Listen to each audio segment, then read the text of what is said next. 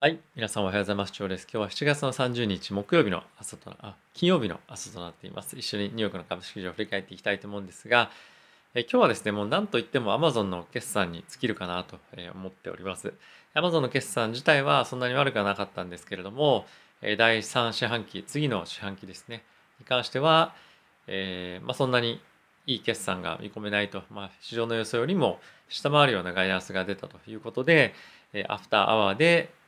大体今7%ぐらい Amazon が売られています。で、その他にも Pinterest のユーザー数が、えー、まあ、伸びがですね、あの鈍化しているということがあったりとかして、大体18%ぐらい今下落をしているということが起こっていますと。で、この特にやっぱり Amazon の決算が、えー、悪かったというか、あの出した数字がミスしたっていうのは結構非常に稀なことで、えーまあ、今後のナスダック中心にこの指数の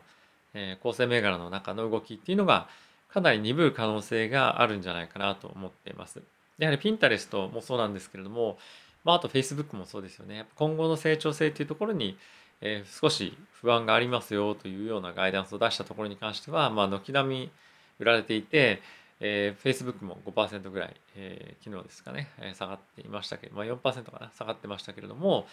このちょっと弱含みっていうのが、マーケット全体に波及する可能性っていうのは十分あって、まあ、アマゾンショックまではいかないと思うんですが、えー、ナスダックの、えー、上値っていうのが少しやっぱりちょっとかなり重くなる可能性はなきにしもあらずかなと思ってます。僕もアマゾン、まあ、少ないんですが、えー、持ってはいるので、えー、この辺りがですね、あの下がっていくのは、まあ、ダメージがあるかないかっていうと、まあ、あのもちろんあるんですけどもそこが下がるよりもマーケット全体に対しての結構波及の方が心配をしています。で実際にいつもよりもアフターマーケットの、え動きがちょっと悪いかなと思うんですよね。なのであの、まあ、特に早急に銘柄を整理するとかっていうつもりは全く今はないんですけれどもやっぱり少し、えー、バリエーションが下がっていくような動きとか、えー、そういったところは気をつけないといけないかなと思ってるのとあとはやっぱり GAFAM だから絶対大丈夫とか、なんかそういうような風にも言えないような状況になってきたりとか、あとはこれまで、え、テックに関しては結構手放しに、なんていうんですかね、あの、まあ、賞賛をしていたというか、まあ、今回コロナでこういうような状況になって、今後もどんどんどんどん、えー、テック関連の銘柄への需要って高まっていくよねっていうようなのがなんとなくすごい楽観視して持っていたイメージっていうのも一旦ちょっと冷やすような、え頭を冷やすようなニュースでもあったと思います。で今後はやっぱり Amazon に関しては、えー、かなりコロナ対応とかっていうののコストを使ったりとか、えー、していた中で、やっぱりコストかさんでるっていうとこもあると思うしあとは需要もやっぱりあの停滞していく低迷していく可能性があるので、えー、この辺りは Amazon だけじゃなくてやっぱり、えー、経済国の経済全体に対してのインパクトもしかすると出てくるかもしれないなっていうような不安があの持ったりもすると思うので、えーまあ、特にテック銘柄持ってる方は少し気をつけてマーケットを見ていた方がいいのかなと思っております。その他にですね、気になる動きなんですけれども、えー、マーケット全体としては、そのマーケットアワーの間で、えーまあ、特に、まあ、弱かったらやっぱり Facebook、まあ、これもさっき今申し上げた同じようなストーリーですけれども、まあ、全体としては、えー、パフォーマンス悪くなかった一日ではあったのかなと思うんですが、まあ、やっぱりアフターの動きがあまりにもちょっと多く、えー、強すぎて、えー、その、ま あの場中の動きっていうのがもう語ることに意味があるのかっていうような今状況にあるのかなと思ってます。はい。指数見ていきたいと思うんですが、えー、ダウがですね、プラスの0.44%、えー、サンド P がプラスの0.42%、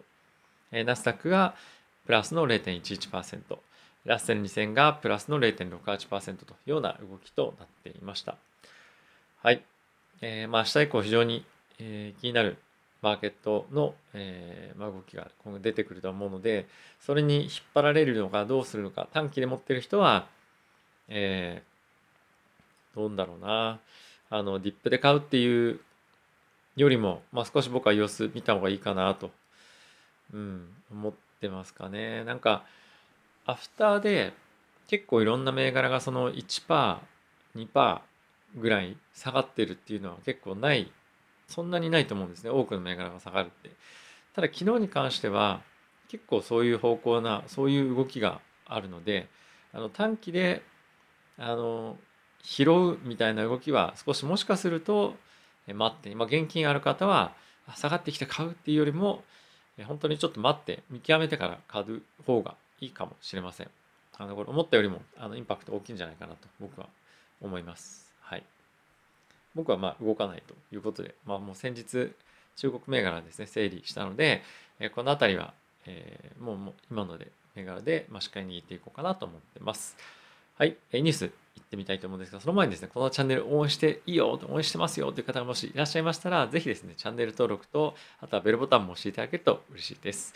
えー、ニュースなんですけれども、まずはですね、アメリカの GDP の、えー、第2四半期、4月、6月期の発表があったんですけれども、6.5%の年率換算での成長が出ていました。で市場の予想は8.5%の上昇ということではあったんですけれども、え直前で発表の直前で、まあ、ゴールドマンですとかあとはいろんな、金融機関だったりとか、まあ、世界的な、えまあ、銀行とかですね、軒並み GDP の成長予想というのを下げてたということもあってこの6.5%っていうのは十分だったんじゃないかなと思ってます。マーケットはこの数値を、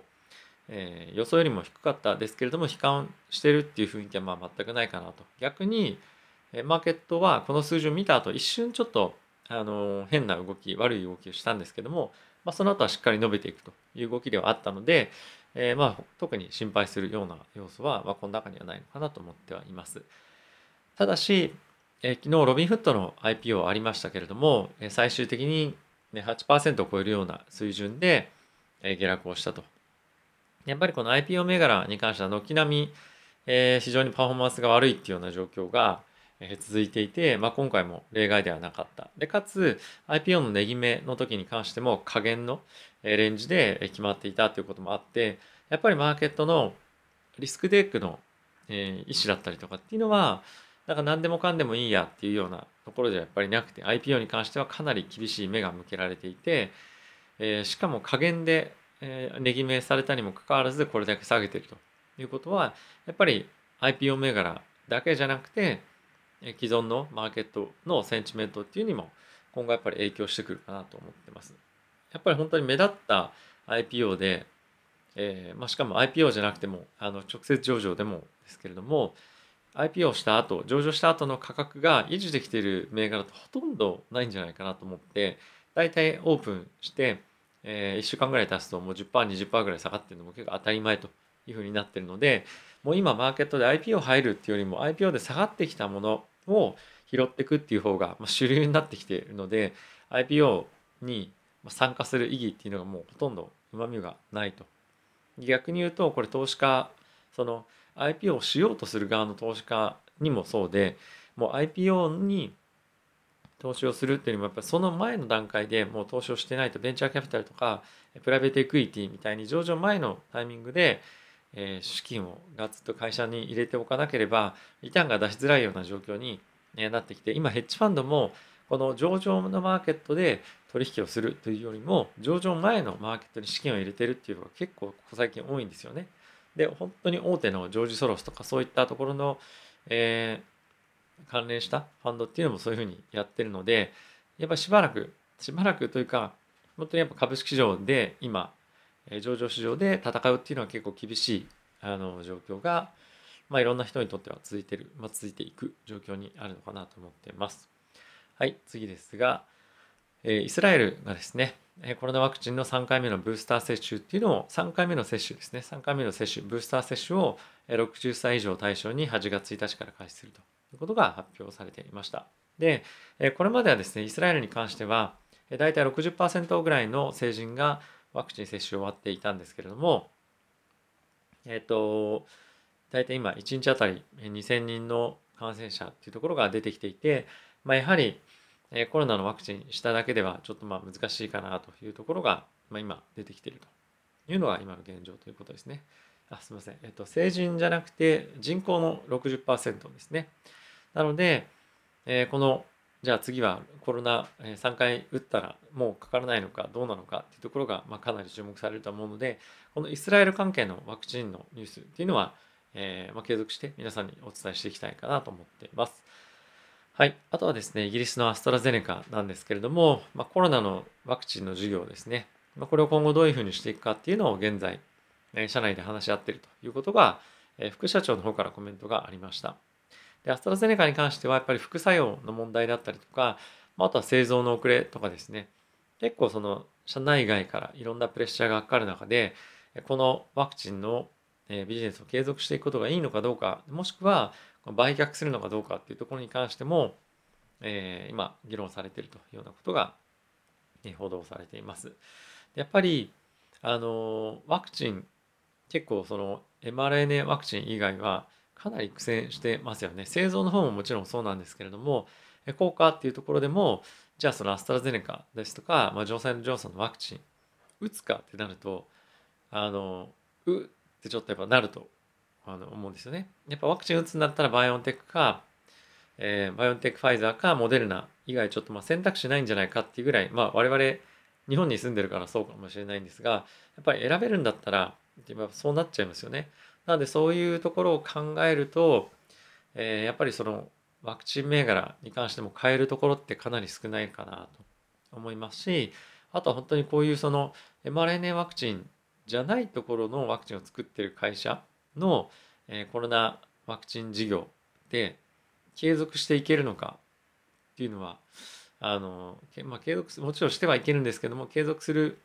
本当にうまみが今後もあるのか。例えばモデルナですとかファイザーバイオンテックは今後も製造のあの力っていうのをどんどんどんどんつけていくと。でそうなってくると売れず売れづらくなってくると思うんですよね。はい、なので、まあ、この辺りはあのちょっとどういうふうにあの何ですか結論を出すのか、まあ、非常に注目していきたいと思います。はい、あとはですね、えー、っと、ヨーロッパの半導体のメーカーの ST マイクロエレクトロニクスというところの企業があるんですけれども、半導体の不足っていうのは2023年の上半期まで継続するということが発表をされていました。でやっぱりこれはあの半導体の幅広い業者業者というか分野からの需要が本当に継続的にね、あると。で、今もちろん各社ともですね、製造の力っていうのは、まあ、いろんな設備投資を行って増強はしてるんですけど全くそれが追いついてないっていうのが、まあ、今現状としてあると。でこれ半導体業界だけではなくてさまざまな業界に対して成長性を危ぶ危ぶむような状況にはなってるのでもうこれいち早く、まあ、政府と協力して、えーまあ、アメリカの方もですねあの半導体へのまあ、注力、まあ、資金投入っていうのをしっかりと行っていただきたいなと思う一方で結構やっぱり今国としても特にアメリカここ最近財源というのが問題になってますが半導体に対して国がサポートできるような今状況にもなかなかないということでこの辺りはもう本当に経済成長っていうところから見てみると、ま、深刻なあの何て言うんですかねまあ、足かせの要因とあの大きくなっているかなと思うのでこの辺りどういうふうに各国そして半導体メーカーが対応していくかっていうのは、えー、まあ、注目したいポイントかなと思ってます。はい、あとはですね LinkedIn これあの株式なんですか投資とかっていうよりも今今のトレンドっていうふうな形で聞いていただきたいんですが LinkedIn という会社がですね社員は、まあ、ほぼ全ての社員に関しては出社するかまあ、出社というか、まあ、ハイブリッド型ですね。出社と在宅勤務っていうのを両方使いながらやるか、もしくは完全在宅かっていうのを選べますよと、社員が選んでくださいということが発表をされていました。で、今ですね、これ先日、昨日だったと思うんですけれども、アメリカの方、特にシリコンバレーとかそういったハイテク系のところで、在宅勤務ができるかどうか、完全在宅ができるかどうかっていうところも含めて、えー、人々がその企業を選ぶかどうかっていうところに大きく影響してるということが、えー、ニュースとしても出ていたくらい。やっぱこの在宅かどうかっていうのは非常に重要になってきている。もしくは少なくとも週に数回在宅ができるかっていうところは大きく重要になってきて確か Google も Google だったかな、えー、と週3回は出社で、えー、やってくださいよ。でも在宅 OK ですよみたいなことがなんかニュースとして出ていたのが記憶としてあるんですけれどもこの辺りが非常に採用に関してインパクトあるということではあるものの一方でこれ本当にその在宅で今後も継続して事業を行っていけるのかっていうのは常々やっぱり疑問としてありますし本当にこれが事業として前向きな影響はあるのかどうかっていうところはあの本当に今後見ていかなきゃいけないようなところかなと思うんですよね。で特にあのベンチャーキャピタルとかプライベートエクイティそういう投資系の、まあ、事業に関しては結構地味にやっぱりオフィスにね、あの投資先のオフィスに行った時にそのオフィスが綺麗だとかあとやっぱ従業員の対応がどうかとか、まあ、どんな感じで人が働いてるかとかあとはやっぱりリアルに人に会ってその肌感覚を感じるっていうのは、まあ、ものすごくやっぱり重要っていうのはあってでこれって別にあの今ベンチャーキャピタルプライベートエクイティの例で出しましたけれども、まあ、それだけじゃやっぱりないと思うんですよね。あの普通に一般の企業もそうですし人間関係の構築構築っていう上で人間っていうのはやっぱりあのフェイス2フェイスであってなんぼっていう要素もやっぱあると思うんですね人信頼関係を築く上で。なので、えー、まあオンラインだからダメとかではなくてやっぱりなかなかオンラインだと測れないものをどういうふうに測っていくかそのフェイスブあの FaceTime とか Zoom っていうだけではなくてそれ以上のコミュニケーション構築していくでどういうふうにやっていくかっていうのは結構課題になってくるかなと思ってます。ちょっとあの度忘れしちゃったんですけどあのバーチャル環境でバーチャルオフィスみたいのを作って自分のそこのアバターを置いて周りが周りがそ周りの人がそこにログインしてえっとまああたかも自分がここにオフィスで家でやってはいるんですけどもそのバーチャルの環境をまあ覗くとあ他の人もここのバーチャルオフィス来てるんだなみたいな。なんか確かアプリがそういうのがあったんですね。ちょっとあの何ていうんですか。インターフェースに関しては若干ゲームチックで可愛いのがあったんですが、まあ、そういうのを利用したりとか今後はどういうふうにあの結構今ドラスティックに働き方変わったよねっていうふうになってきてはいるんですが、まあ、今後さらにあの働き方っていうのからこのバーチャル空間をいかにバーチャルに感じさせないかっていうようなところの努力が今後は一段と進んでいくのでえそのあたりどういったサービスが今後、まあ、我々の生活に浸透して浸透してくるかっていうところに注目をしていきたいなと思っています。はい、えー、今日なんですがもう本当に一番のポイントはもう Amazon の決算そしてグロース銘柄が今後どういうふうに動いていくのかどういう展開を見せるのかっていうのは注目をしていきたいポイントかなと思っています。弱含む弱含むのかもしくは反発早いのか、まあ、これがですねここ最近であれば反発非常にあの1日でも1日2日でもバーンと下がった銘柄に関しても反発するみたいな、まあ、あの銘柄っていうか市場全体ですねに関して反発するっていうような、え動きが結構見えたんですが、まあ、これが、えどうなるか、えー、ですね非常に重要な今後、まあ、8月に入っていくにあたって重要なポイントとなってくると思いますので、え注目をぜひしていきたいと思います。はい。ということで皆さん本当にあの今日最後かな7月の、えー、すみませんあと皆さんにあの